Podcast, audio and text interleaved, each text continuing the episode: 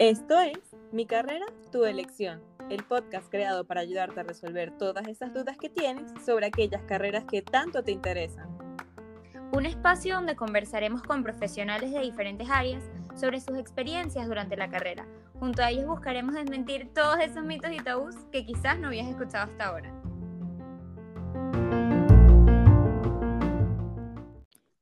Hola, hola, bienvenidos a un nuevo episodio de Mi Carrera, Tu Elección. El día de hoy estamos entrevistando a la licenciada Imaris Carvajal.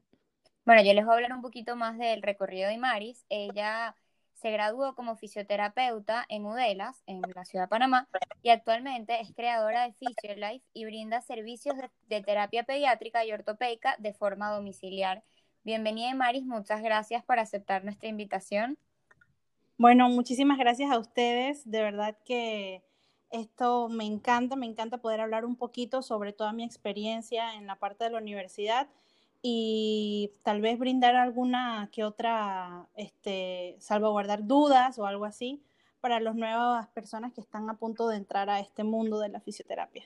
Sí, seguro. Sí, sobre todo porque, bueno, yo conozco mucha gente que, que termina estudiando fisioterapia, pero bueno, porque lo, lo ve como una segunda opción.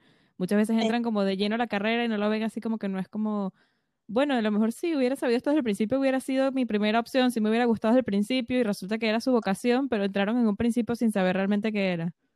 Exactamente. De hecho, este, cuando tuve mi primer congreso, eh, que fue en el Hospital del Niño, un doctor eh, se graduó de, de, su, de, su, maestría de doctorado y demás, y luego de eso estudió fisioterapia. Y entonces él comentaba que es una carrera que en realidad le gustaba bastante, pero que no había conocido mucho. Entonces la conoció, la vino conociendo después de haberse graduado de médico y demás. Y, y se hubiera ahorrado unos cuantos años si lo hubiera sabido antes. Claro. este, ¿Qué duración tiene la carrera de fisioterapia?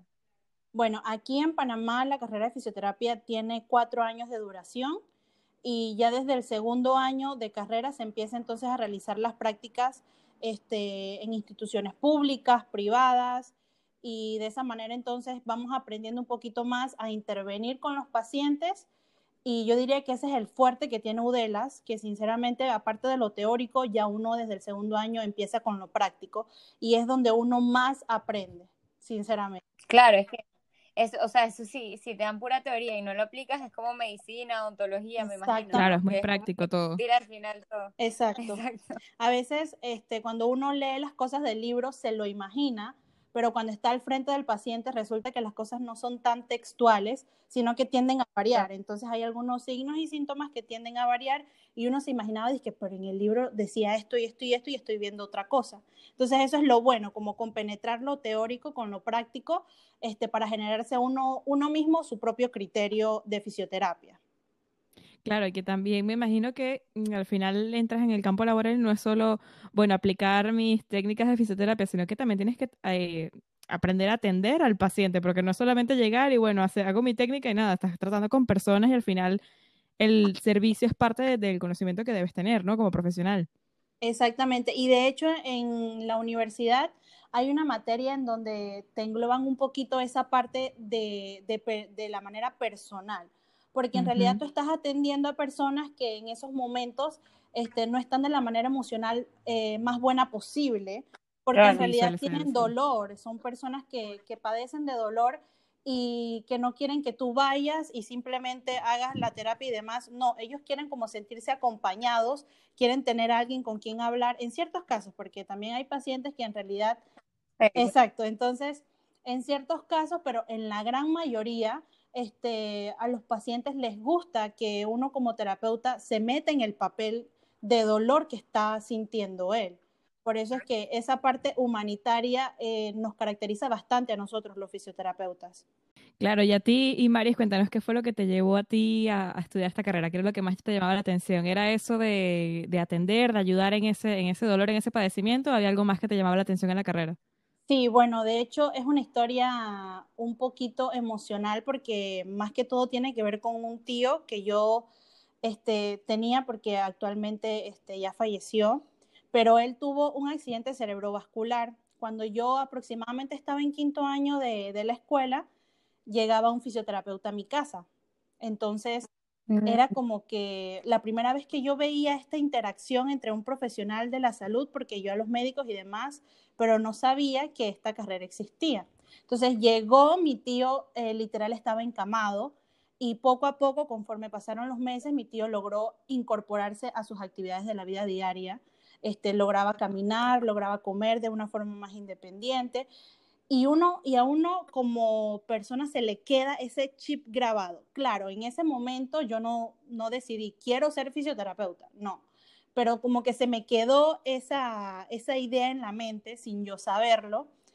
Y cuando estaba en sexto año de, de, la, de la escuela, yo decidí ser odontóloga, o sea, fue como algo, dije, wow. voy a ser odontóloga porque es lo que me gusta ahorita, de hecho, yo fui a la universidad, averigué todo lo que tenía que averiguar, hice el examen también, pero como que cambié de parecer, como que definitivamente esto no es para mí. O sea, yo veía videos, me instruía, yo dije, ok, esto no es para mí. Y luego, este, yo le dije a mi mamá, mami, mira, lo que pasa es que yo siento que la odontología no, no es lo mío, entonces yo creo que no voy a, no voy a estudiar. Y ella me dijo, es que bueno, Ustedes saben cómo son las mamás panameñas. Y ella me dijo, o estudias o trabajas, pero en la casa no te vas a quedar haciendo nada. Entonces fue Bueno, eso lo dicen todas las mamás latinas, no nada más panameñas, la verdad. Yo creo que todas las latinas, la verdad. Mismo. Entonces fue como que, ok, yo todavía no quiero trabajar. Yo desde chiquita sí estaba planeando este, tener una carrera en universitaria, sí era como una meta, pero no tenía en claro qué iba a hacer. Yo creo que todos hemos pasado por eso, que queremos algo, luego otro, luego tal. Y por eso este podcast está. Realmente yo siento que quizás escuchado tus experiencias, alguien que esté dudando entre fisioterapia y quizás otra a, rama de la salud, porque como tú mencionabas, ontología realmente es algo que al final ayudas a personas también, ¿sabes? este, fue como un torbellino y literalmente fueron como dos mesecitos en ese torbellino de que ya no quiero ser odontóloga y ahora tengo que ver qué buscar porque no me quiero quedar en la casa y si me quedo en la casa voy a tener que ir a trabajar. Entonces, y no era que no me gustara la idea de trabajar, sino que yo quería ser universitaria, yo quería estar para adelante, yo quería estudiar, pero tenía esa duda y tal vez estos podcasts en ese momento, uff, me hubieran ayudado demasiado.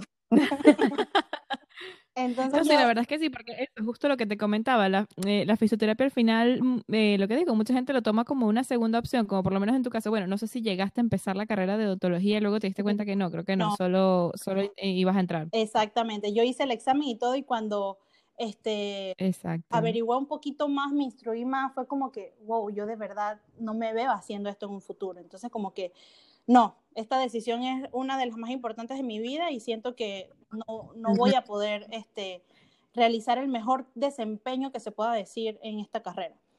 Y, claro, yo, ajá, y... yo, yo, yo tengo todavía una amiga que entró a la carrera de fonoaudiología y yo le pregunté, oye, pero ¿y esa universidad? Porque yo para ese tiempo no sabía que UDELAS existía, sinceramente. Yo solo pensé que era la Universidad de Panamá y las otras privadas. Claro, Entonces ella me dijo, es que no, mira, te voy a pasar la página web y ahí tú vas viendo las, las, carreras. Entonces yo iba viendo la carrera, iba averiguando en Google de qué se trataba, porque hasta así. Entonces eh, iba viendo fonoaudiología, radiología, me gustaba radiología, pero yo dije, no tanto. Y luego vi fisioterapia. Busqué la definición y me recordé al momento en donde ese fisioterapeuta iba a la casa, recuperó a mi tío y en ese momento fue como que, wow, yo, quiero, yo creo que quiero ser esto. Lo fui averiguando más, este, me fui instruyendo más y me quedó gustando la carrera en ese, en ese pequeño lapso de tiempo. Luego fui a hacer los exámenes y resulta que yo tuve mucha suerte porque en realidad este, los estudiantes que se tenían que matricular no se habían matriculado en el tiempo que precisaba. No sé por qué en ese momento como que las matrículas se retrasaron y entonces abrieron pase para que otra nueva generación de, estudiantes primerizos este, hicieran los exámenes y pudieran entrar a la universidad. Entonces fue como un segundo chance porque ya la ronda en donde tienes que hacer los exámenes para entrar había pasado, porque aquí en Panamá son desde octubre, noviembre y entonces se cierran en diciembre y ya uno no puede entrar. Y yo todo este proceso lo hice en enero. Entonces, wow. A puntico, Exactamente, casi. o sea, yo ya estaba, dizque, no, me va a tocar tener que trabajar este año, un año sabático, y bueno, yo estaba pensando en todo eso.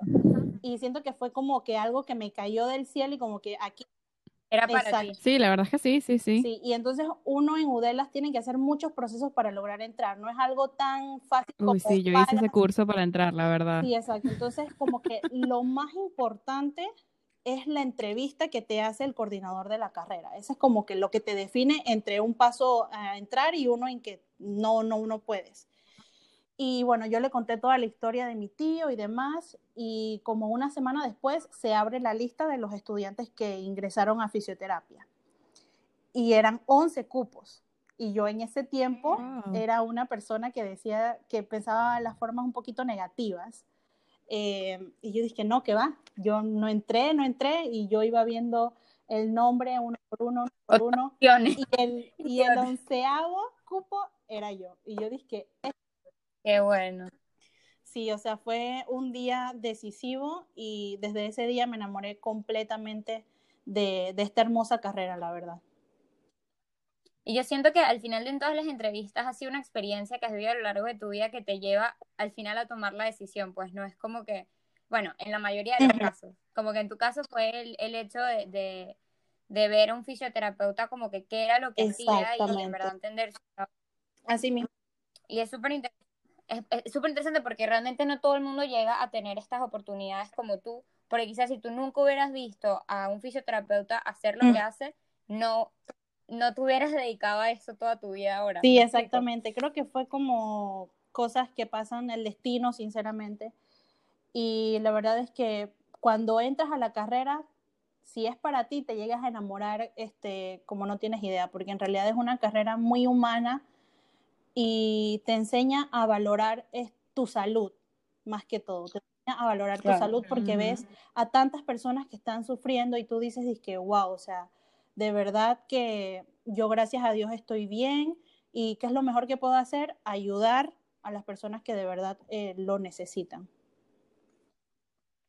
Y una pregunta, ¿qué te hubiera gustado saber antes de entrar a la carrera? Es decir, ¿qué te hubiera gustado que te dijera quizás alguien que, con experiencia, tipo, mira, ten cuidado con esto, o vas a tener que esforzarte más en esto, o algo Bueno, la verdad es que me hubiera gustado que me dijeran, eh, no combines la parte emocional, tu parte privada con la universidad. Obviamente cuando a ti te dicen eso y tú tienes 18 años, porque yo entré con 18 añitos, yo me gradué a los 18 y en enero, eh, a los 17 y a los 18 cumplí, y en enero cumplí los 18. Y yo en ese momento, o sea, uno tiene un grado de inmadurez en donde obviamente con los años uno va avanzando y demás, pero a partir del primer año, segundo trimestre de, de la segundo, segundo semestre de la universidad, mi tío se volvió a empeorar. Entonces, son cosas que en la parte familiar, en la parte emocional, tal vez para otros compañeros en la parte económica, este, baja el rendimiento que tú das en la universidad. Entonces, tal vez me hubiera gustado tener a alguien que me dijera, mira, yo sé que en estos momentos estás pasando por un momento difícil, pero trata de enfocarte en la universidad un poco más porque ese es tu futuro.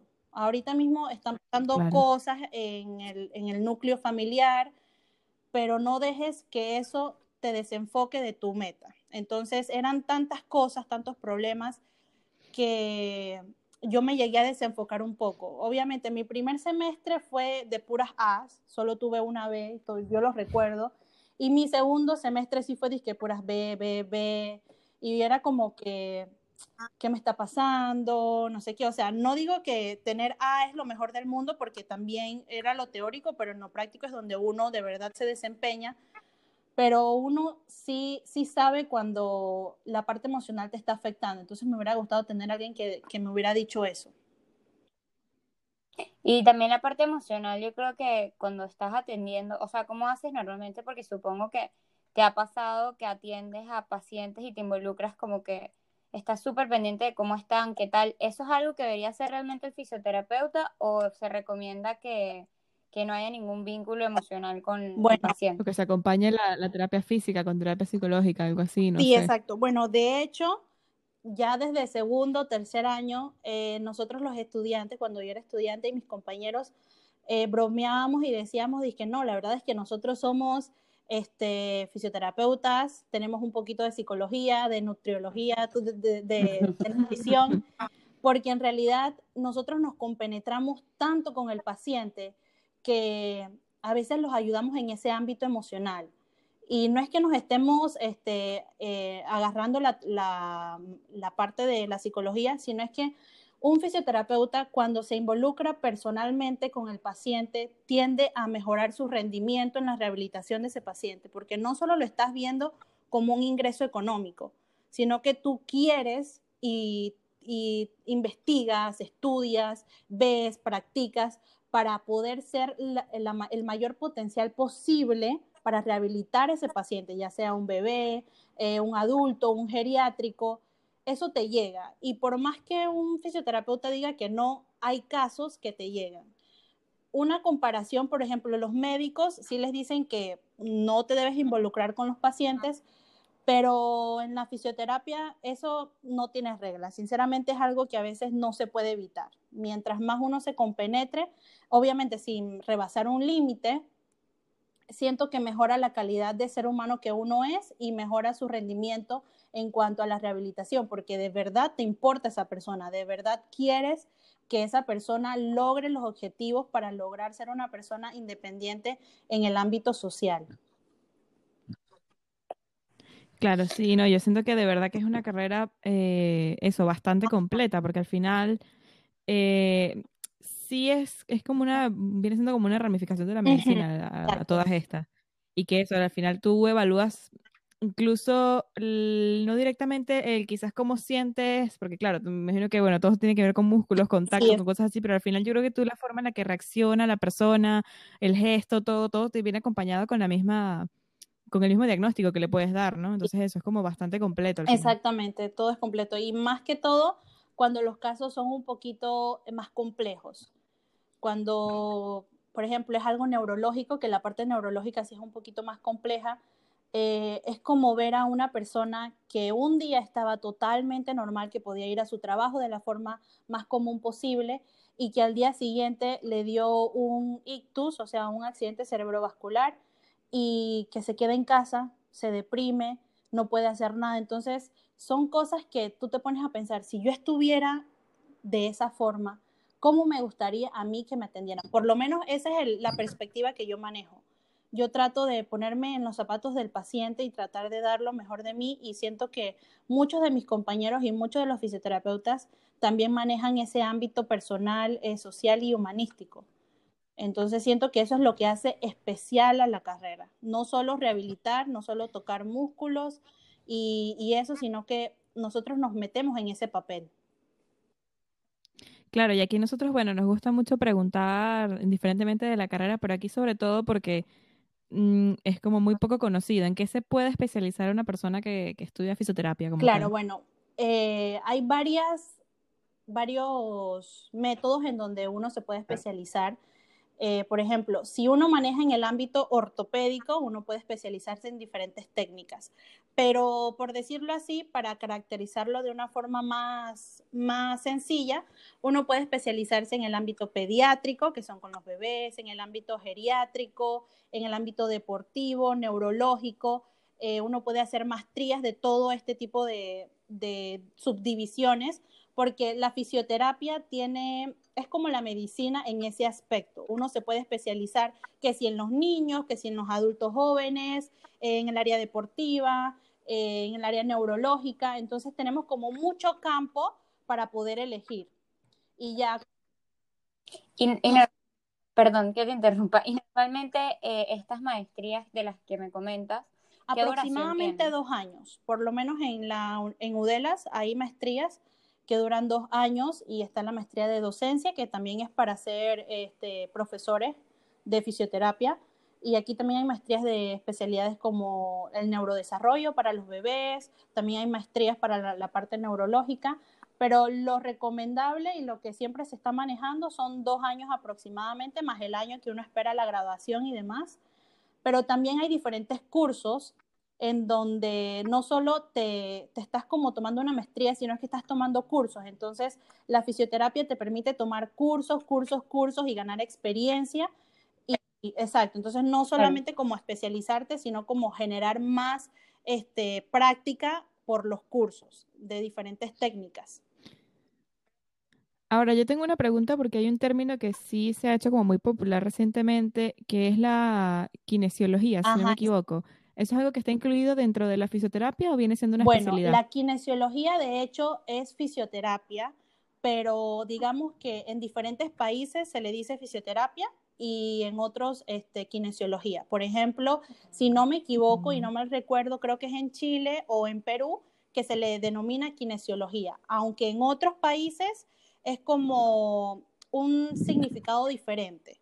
Pero sinceramente, básicamente son, es lo mismo. Es lo mismo decir fisioterapia que kinesiología. Ok.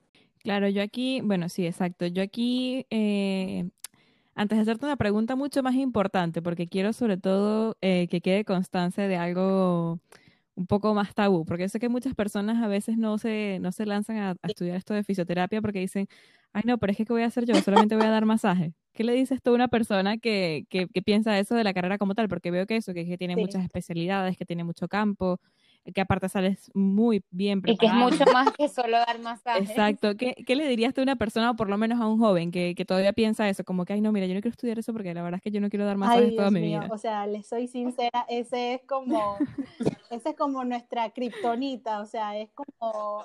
No, no, no. Exacto. Cuando, cuando tú le dices a un fisioterapeuta, eh, tú das masajes, es como si le dijeran a un doctor este, no sé, ¿qué, podrían decir? exactamente. la sangre? Es como, es como un insulto, pero no un insulto porque eh, la Como bueno, sí, te puedo sacar la sangre, pero me puedes pedir otra cosa. Exacto. La profesión de masajista, la verdad, es una profesión este, muy buena y no le quito el valor porque la verdad es que dan sangre, sudor y lágrimas porque dar masajes por 45 minutos, 3, 4 veces al día, o sea, es algo que de verdad yo valoro bastante, pero nosotros los fisioterapeutas cuando nos dicen tú das masajes o uy, tú eres fisioterapeuta, ¿me puedes dar un masajito? Es como una cachetada, porque en realidad, literal, nosotros, por ejemplo, en mi grupo solo dimos tres clases de masaje. O sea, tres clases, tres sesiones de, de cómo hacer un masaje. Y todos los demás años fueron rehabilitación pediátrica, ortopédica, neurológica. Entonces es como una pequeña parte de la fisioterapia. Obviamente sí damos masajes, más que todo masajes terapéuticos, descontracturantes, drenaje linfático, pero no es nuestra especialidad. Es un, punto de la fisioterapia. Eso, exacto, eso que vendría siendo como fisioterapia estética o algo así. Puede ser estética, pero por lo menos este, yo ahorita mismo estoy en fisioterapia eh, pediátrica y ortopédica, pero si viene una persona y me dice, que, oye, mira, lo que pasa es que me duele la espalda y la verdad es que quisiera un masaje, perfecto, no pasa nada, con tal de que no tenga signos o síntomas de alguna lumbalgia o de alguna una afección este, ortopédica, no hay ningún problema, yo le puedo hacer el masaje porque yo en realidad estoy capacitada para, para realizar ese masaje de alivio del dolor. Entonces, sí lo podemos hacer, pero este, no es la principal herramienta. Exactamente. No es principal. Así mismo. Exacto. Claro, sí, bueno, ahora sí quería hacerte, bueno, la pregunta más importante de todos los episodios, que es ¿cuánto puede aspirar a ganar una persona recién graduada de fisioterapia? Sin especializarse, por supuesto, y sin experiencia. ¿Cuánto puede aspirar a ganar en su primer trabajo? Vamos a dejar claritos a todos los estudiantes o a todas las personas interesados en, este, en esta parte porque obviamente es muy importante. Eh, bueno, voy a dividirlo en tres. En el ámbito privado, que son clínicas privadas, en el ámbito público y en el domiciliar. En el privado, sinceramente, la clínica pone el precio eh, que le quiere pagar al fisioterapeuta, pero más o menos son aproximadamente de 500 dólares a 600 dólares mensuales y todo va a depender de cuántas horas de trabajo se realicen, porque hay clínicas privadas que manejan horarios de 9 horas, hasta a veces los sábados, entonces todo va a depender de cuánto la clínica te ofrezca, pero más o menos ese es el rango. Y disculpa, ahí da igual la cantidad de pacientes que atienda, ¿cierto? O sea, no atiendas a, atiendas a un paciente en todo el mes o atiendas aquí. Así mismo, a, menos que uno trabaje por servicio profesional, que ahí entonces sí es como en porcentaje con la clínica. Por ejemplo, este 30, no, 60, 30, 60 para mí, 30 para la clínica. Entonces, dependiendo de la cantidad de pacientes que yo atienda, entonces esa es mi remuneración. Pero más que todo se maneja así en la clínica privada. En la pública, lo ideal, lo estipulado por la ley, son 1.200 eh, mensual. Pero seamos realistas, cuando alguien está recién graduado, lo que recibe en un hospital gubernamental siempre va a ser como base, lo, lo, mínimo son 500. Cuando ya uno tiene su idoneidad y demás, son 500 más los deducibles del seguro y demás y todo eso. Entonces, aproximadamente eh, ese es el salario. Pero lo bueno de trabajar en un hospital eh, del gobierno es que uno va escalando. Entonces, cuando uno va escalando de puestos y va generando maestrías, así mismo te va subiendo el salario. Y por lo menos en el Santo Tomás, si no me equivoco, si todavía se maneja de esa forma, dependiendo de cada tres años o cada dos años, si no me equivoco, te van subiendo el salario a 100 dólares. Entonces, que si yo tengo 20 años laborando en el ah. Santo Tomás, estoy generando un muy buen ingreso. Claro. ¿Y tiene algún otro beneficio trabajar en Claro, el, porque los horarios son diferentes. Los, los, horarios siempre van a ser de 7 de la mañana a 3 de la tarde. Y si usted quiere hacer domicilios, tiene toda la tarde para hacer ah. los domicilios. Este, tiene mucho más que, que ver en la parte de cuando uno quiere una casa, cuando uno quiere pedir un préstamo para un carro la facilidad que tiene una persona que trabaja en el gobierno es buenísima, porque la verdad te lo aprueban casi que de inmediato. Uno llega y te dice aprobado, casi que así.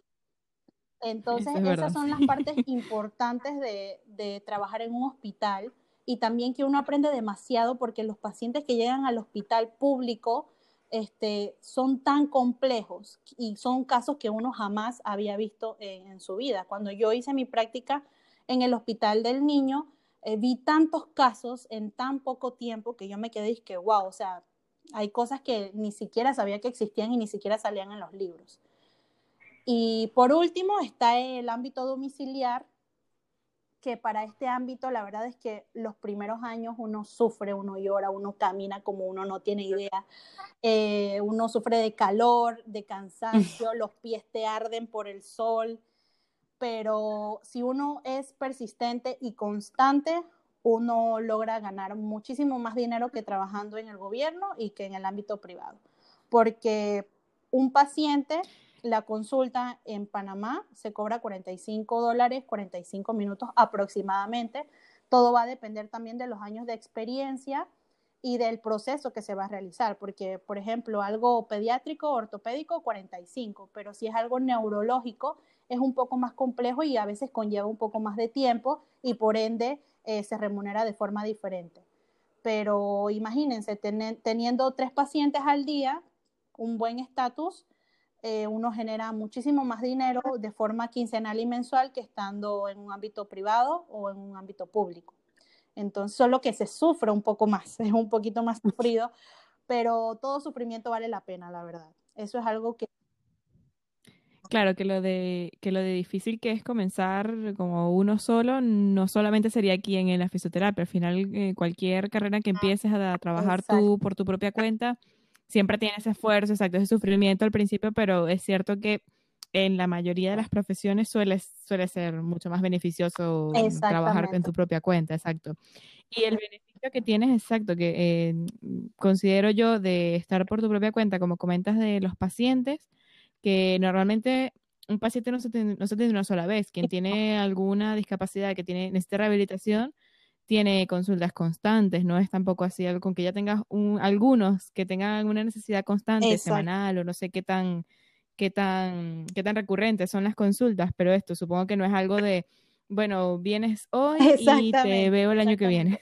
De hecho, a veces por eso los pacientes este, buscan un poquito más el ámbito domiciliar por, por varias razones. Número uno, porque en realidad es en la comodidad de tu casa. Número dos, oh. la atención es más personal. Exacto. Este, y número tres, eh, sinceramente, uno, el paciente eh, elige las cantidades de veces que uno debe ir. Obviamente, nosotros les recomendamos, bueno, en este caso, yo recomiendo que dos veces a la semana.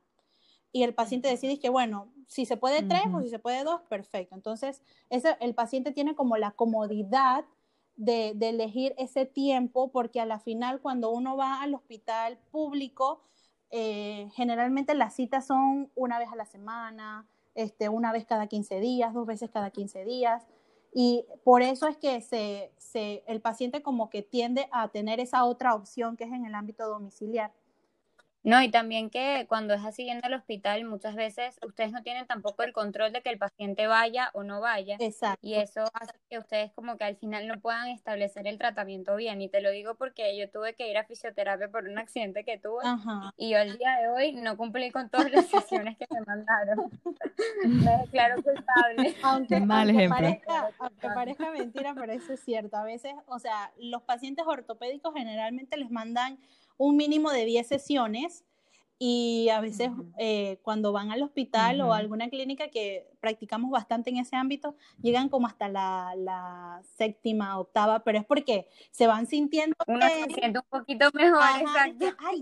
yo, yo no necesito esas dos últimas sesiones, no pasa nada, pero este, pierden como esas dos últimas sesiones en donde se tenía que reevaluar, mandar las recomendaciones y decirles que, bueno, puede venir cada 15 días para ver cómo va este, avanzando, cómo va este, recuperándose. Y bueno, e, esa parte sí es totalmente cierta.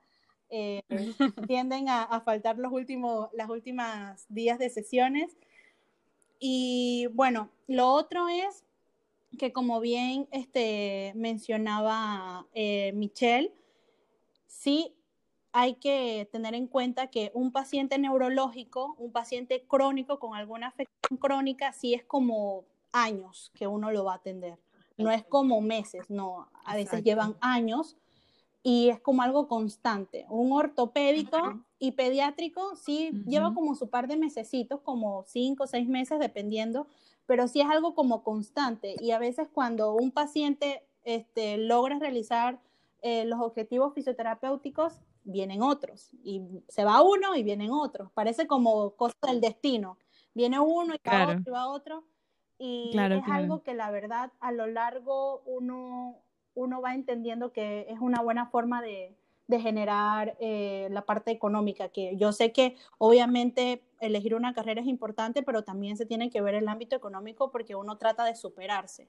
Claro, por supuesto, y justo que estamos hablando de esto, me vino eh, a la mente eh, un comentario que también he escuchado mucho de personas que, que les interesa empezar en, fisioterapia, es que la aspiración más grande vendría siendo ser el fisioterapeuta de algún equipo de fútbol, de un, en un equipo de béisbol, algún equipo deportivo, es, es verdad que, que, que, digamos que ese puesto es tan, está tan bien remunerado así, o sea, es algo así tan, tan, tan codicioso como, no, yo, bueno, yo quiero ser fisioterapeuta porque mi sueño es llegar a ser el fisioterapeuta oficial del Real Madrid. Tenemos muy, muy buenos ejemplos, eh, por ejemplo, el fisioterapeuta del Real Madrid, o sea, no sé cuánto gana, pero sí sé que gana muchísimo más en, en un año que nosotros, o sea, eso es algo que de verdad...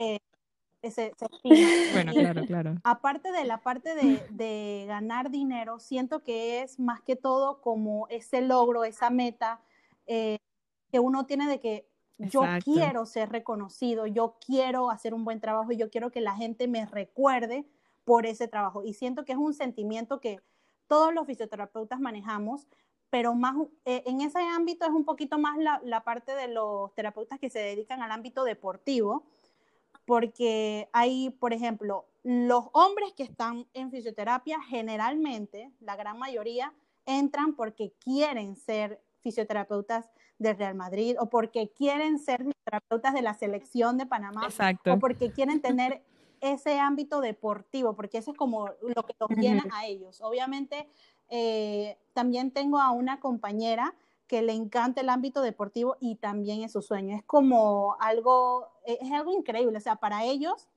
esa posición es su meta. Bueno, a mí no me molestaría rehabilitar deportistas, la verdad. La verdad, no.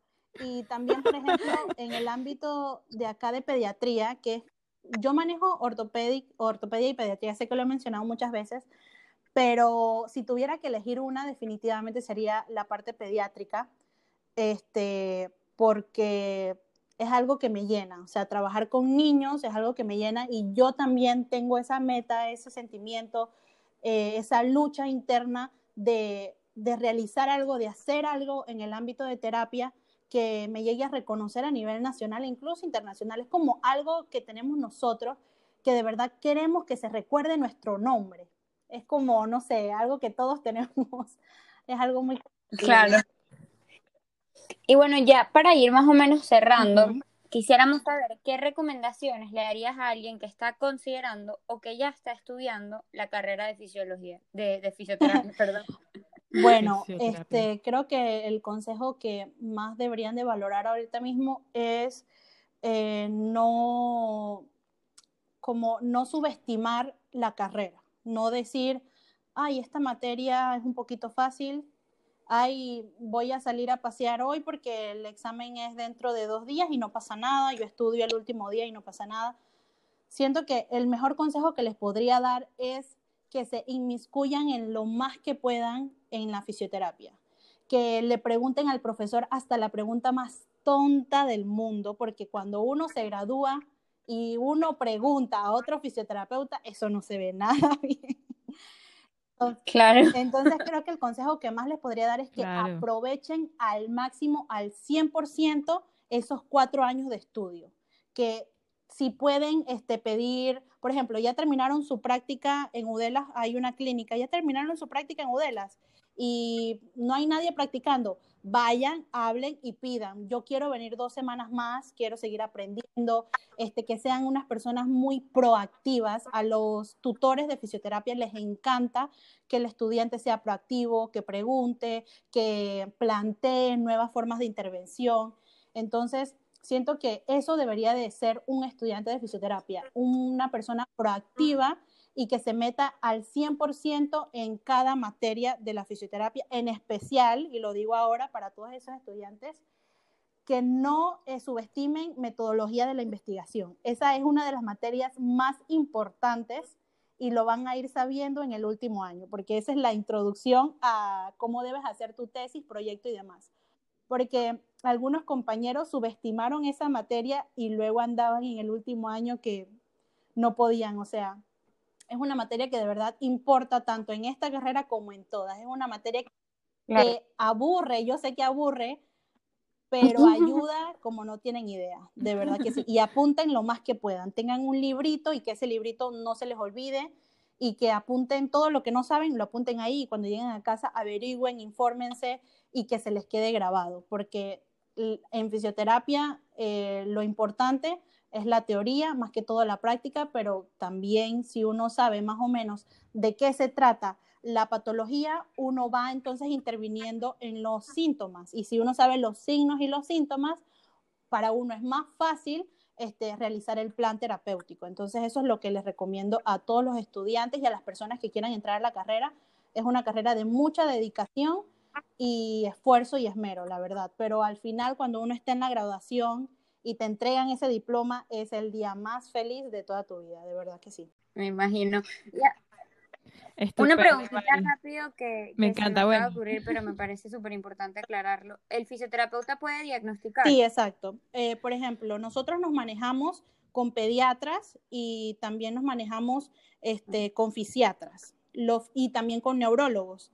Los neurólogos diagnostican y nos refieren a los pacientes los pediatras, este, también los ortopedas nos refieren a los pacientes.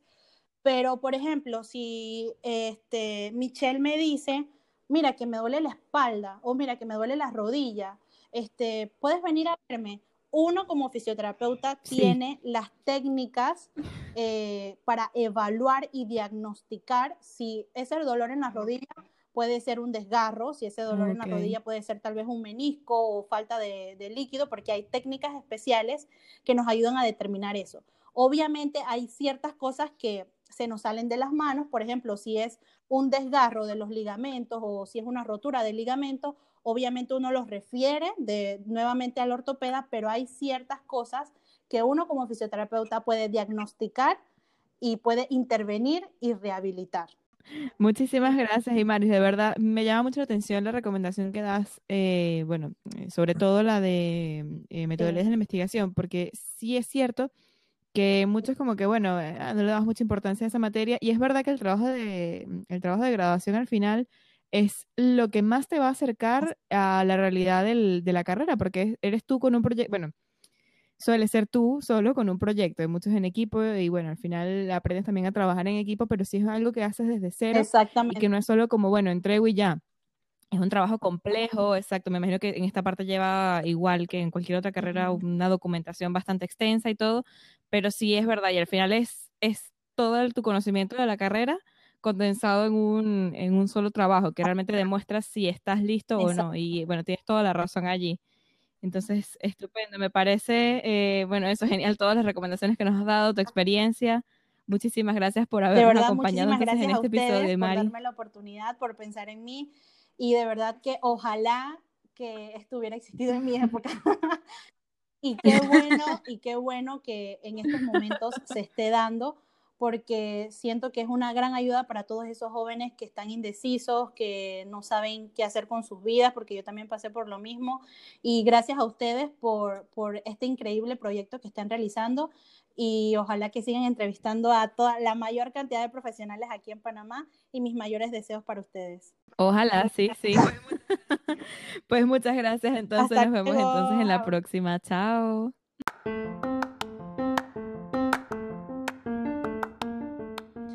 Ahora es tu momento de elegir cuál es el camino que te inspira. Recuerda que todos los domingos tendrás un nuevo episodio donde conseguirás más experiencias para aclarar todas tus dudas. Puedes escucharnos a través de Google Podcast, Apple Podcast y Spotify. Síguenos en nuestro Instagram, arroba mi carrera punto tu elección, para estar atento a cada nuevo episodio. Ay, Dios mío, siempre cuando hay algo importante. Sí, sí, sí. Estas cositas.